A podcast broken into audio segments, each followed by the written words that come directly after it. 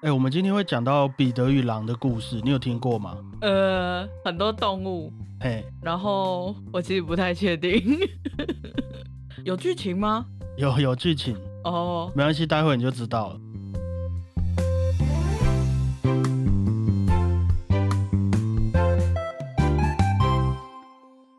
大家好，我是主播 Blue Tom。大家好，我是果鹏。首先，我们要先感谢大家一直以来的回馈，还有留言和评分呐。那些敲碗的内容啊，还有给我们的建议等等，我们都有放在心上，也会慢慢的帮各位安排上相关的内容哈。就请大家稍待，给我们一些准备的时间。你自己有什么想要许愿的内容吗？我刚刚正想讲，我可不可以也许愿？你先说说看啊。我想讲有关音乐剧的。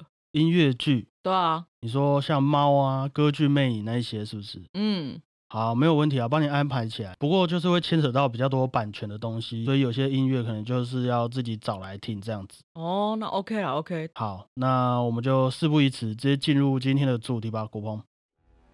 一八九一年四月二十三日，普罗高菲夫生日。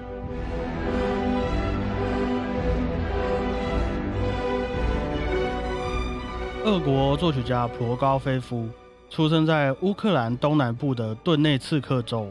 大家最近有看新闻的话，应该多少对这个地名是还蛮熟悉的。我倒是没有听过这个州。我们刚刚在吃饭的时候才有看到这个州的名字，有吗？有在新闻上。你说叫什么？顿内茨克州。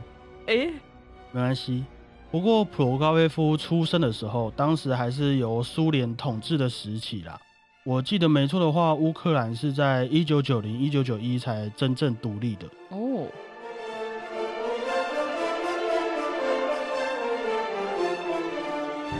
那普罗高菲夫从小，因为他妈妈每天都弹琴给他听，啊，听着听着，到了五岁的时候，他就自己写了一首短短的钢琴曲。哈，听着听着就可以自己写了？对。不过小时候可能大家都可以很轻松的作曲嘛，说不定你五岁的时候也有作曲子啊。是我那种作曲吗？普罗高菲夫的作曲会是我那五岁作曲吗？我们也不好说。不过我们先不用跟他计较这个五岁的事情，好，因为到了他九岁的时候啊，他就写出了他的第一部歌剧，而且据说普罗高菲夫连歌剧的序曲啊也都已经写好了。呃，那他那种五岁应该就不是我那种了，应该不是啦。那他写歌剧的这个行为也不太符合一个九岁小孩可以做出来的事情嘛？对啊，他妈妈也发现他儿子哎很有音乐天分啊呢。于是就赶快找了专业的音乐老师教他钢琴还有作曲。十三岁的时候，普罗高菲夫就算有点跳级，进入了圣彼得堡音乐院念书啊。十三岁，十三岁，据说他在那边的老师就是林姆斯基、高沙可夫哇等等的一些一线的音乐大师啊，所以他也是真正的学到了不少的第一手音乐知识。但是你年纪那么小，又那么有音乐天分。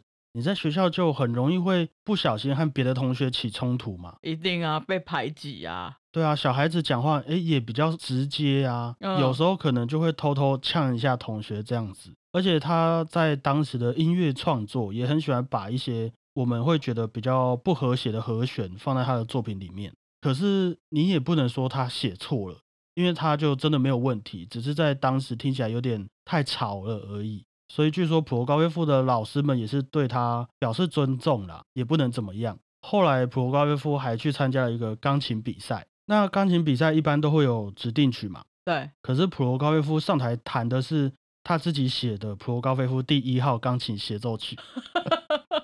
他在呛评审吧？我不知道，反正他就是想要弹自己的曲子，结果他就得了第一名，因为真的弹得太好了。哇哦！于是他也决定用一个自己的作品自己弹的一个姿态，从圣彼得堡音乐院毕业了。后来也创作出了丑角，还有古典交响曲等等的音乐作品，让普罗高菲夫这个名字啊，不止成为了一位音乐家，同时还是一位非常厉害的作曲家。也可以说，他一出生其实就已经在开始绽放他的火花了。对啊，他是不是我们念到所有几个音乐家里面最早成大器的人啊？嗯，时代背景不太一样啦。哦，可是如果说莫扎特在他这个时代，应该也是差不多的事情。哦，好吧。刚刚说到的古典交响曲这部作品很酷啊，我记得是普罗高菲夫当时想要致敬大他一百五十岁左右的海顿，这位古典时期的作曲家才写的作品。哇，所以我们乍听之下会有一种很古典、很勾扎鼻的感觉，但是里面的节奏还有一些旋律啊，还是可以感受得到普高菲夫的一个很潮的作曲手法。大家可以去听听看哈。那很快的时间来到了一九一七年，哇，这个感觉最近一直在音乐周报里面出现。在普罗高菲夫二十六岁的时候，俄国发生了十月革命。那我们按照之前几位音乐家的行为来判断好了，你所在的国家政治局势开始动荡的时候，我们应该要跑去哪里？美国，美国没有错啊。普罗高菲夫就在这个时候跑到了美国，但是他在美国的发展就没有其他音乐家来的顺利啦。除了他在这个时期变得更潮的作品没有真的让那个时期的美国人喜欢以外，他自己也陷入了一些工作上的财务危机，所以就必须要离开美国。那他去英国啊，去找那个女王是不是？不是啊，那个上礼拜讲的那个音乐家安德尔。对啊，他们应该差了两百年左右。你也背一下那个年代，都是你在念的啊。好，于是普罗高菲夫就来到了英国。不是，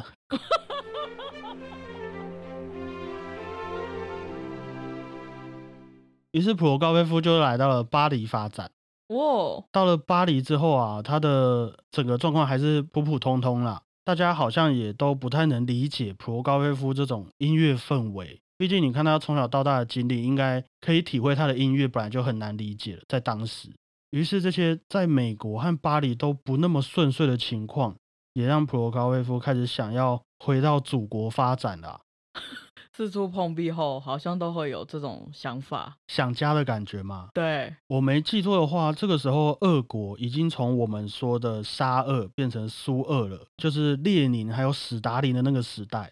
嗯，所以像是普罗高菲夫这些音乐家想要回到祖国发展，一起为民族发声的话，我们当然是表示欢迎的嘛。是的。于是普罗高菲夫也就这样回到了俄国。开始把他很潮的作曲手法融入了当时俄国的一些民族音乐哦，那偶尔也会被俄国拿来当做一些宣传的手法。这整个在俄国发展的时期，普罗高耶夫也创作了很多真的非常有名的作品，像是我们刚刚说的《彼得与狼》这部管弦乐作品，就是莫斯科的儿童剧院委托他创作的。不过和其他音乐创作很不一样的是。彼得与狼不但有管弦乐团，还会有一个在讲故事的旁白，你还记得吗？我记得，我高飞夫就在彼得与狼里面设计了一些乐器和角色之间的连结，譬如说主角彼得是用什么乐器来代表他？我忘了，弦乐。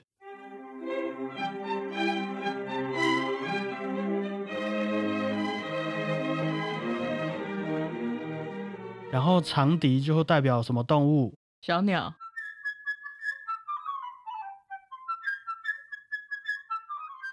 对，法国号是狼，大野狼。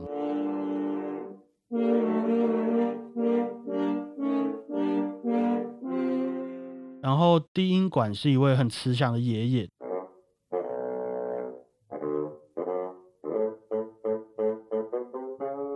等等啊，让小孩子在。听好听的音乐的同时，也能因为音乐的带领，然后进入这个故事里面的世界。彼得与狼的故事大概是在说，彼得和爷爷住在森林里面，啊，有一天彼得就带着小鸟跑去找鸭子玩，然后彼得的猫在这个时候就要去抓小鸟，嗯，那小鸟就飞到树上了嘛，大家就在那边嘻嘻哈哈。这个时候啊，爷爷就很生气的跑过来跟彼得说：“哎。”森林很危险呢，万一大野狼出现了怎么办？嗯，然后大野狼就真的跑出来了，直接吃掉了鸭子。可是彼得是主角，彼得不怕，他就让小鸟跟他配合一个声东击西，然后就把大野狼给抓住了。就在这个时候啊，一位猎人刚好经过了这里，于是彼得就把大野狼交给猎人了。故事结束。好一个彼得。抱歉，我是真的忘记说那只鸭子后来是不是真的就就去了。可是我记得我有看过一个彼得与狼的卡通，是有演到后面说大野狼其实只有吃到鸭子的毛而已，鸭子其实它有躲起来，它没事。就毕竟是童话嘛，你真的被啃掉，可能有点太血腥。所以鸭子至今的下落都没有人可以给出一个合理的说明吗？对，我觉得这也算是某种开放式结局哦。不过我在做功课的时候，刚好有看到这个《彼得与狼》的维基百科上面写说啊，主角彼得其实有被定义成是一位苏联的童军哦。所以某方面来说，当时那些小孩子在看《彼得与狼》的时候，就是在看一个苏联的童军打败大野狼的故事。应该那些大野狼啊、鸭子啊、猫啊，其实也有其他国家的含义吧？哎呦，也有可能哦。对啊。不过无论如何，也还是不会影响《彼得与狼》的有趣程度啦。嗯。对于普罗高菲夫来说，《彼得与狼》的故事也只是让小孩子们去接触音乐的一个桥梁而已。所以各位如果特别喜欢像是动物狂欢节啊、展览会之画等等类型的音乐作品，那也一定要去听听看《彼得与狼》吼，我觉得会是一个很棒的体验。假如说你喜欢那种讽刺、暗喻时事的作品，我觉得你也可以去听听看呐。有什么见解可以跟我们分享？对。罗高菲夫在这段时期也有创作出他的第四号钢琴协奏曲。特别的地方是因为这首钢琴协奏曲是专门给左手演奏的钢琴协奏曲，只有左手，只有左手。因为在当时有一位钢琴家叫做保罗·威根斯坦，他在第一次世界大战的时候失去了他的右手，但是即便如此，他还是很努力的想要用他剩下来的左手继续演奏钢琴。于是他就去找了像是理查·史特劳斯、拉威尔。还有普罗高菲夫等等的作曲家，希望他们可以创作一些给左手演奏的钢琴作品，让他可以去发表，然后继续在舞台上面演出。不过，普罗高菲夫写给他的左手钢琴协奏曲，维根斯坦自己是不太喜欢呐。讲直接一点，据说维根斯坦自己有说过，他看不懂普罗高菲夫在写什么。哈，是什么意思？我觉得我们就用理念不合来做个总结啦。是写的烂还是怎样？就是理念不合啦。哦，我们不要去评价，好不好？我听说很难呢，很难呢，很难。总之，维根斯坦就是不太想要演这首作品啦。啊，后来有演吗？后来他就一直没有演啊，直到我记得是第二次世界大战的时候，才由另外一位也是同样失去右手的钢琴家，Oh my God，演出这首普罗高菲夫的左手钢琴协奏曲。隔了二十几年有了吧，才演出这部。作品这样子，哇，其实他的钢琴协奏曲都，我觉得真的都蛮好听的，而且都很精彩。从他那个时候准备要从学校毕业的时候写的第一号钢琴协奏曲，然后后来在他的一位朋友过世的心情底下写的第二号钢琴协奏曲，去了美国那一段日子写了第三号钢琴协奏曲，然后到刚刚说的第四号，过没几年，普罗高菲夫也创作出了风格我觉得特别强烈的第五号钢琴协奏曲。其实每一部作品也都反映了他其中一段的人生故事啦。嗯，大家有空真的可以好好的欣赏一下。而且普高菲夫又是那么一位从小就很有创意，而且我觉得也很大胆的钢琴家和作曲家。虽然那些作品我们一听就知道啊，很普罗高菲夫风格很明显。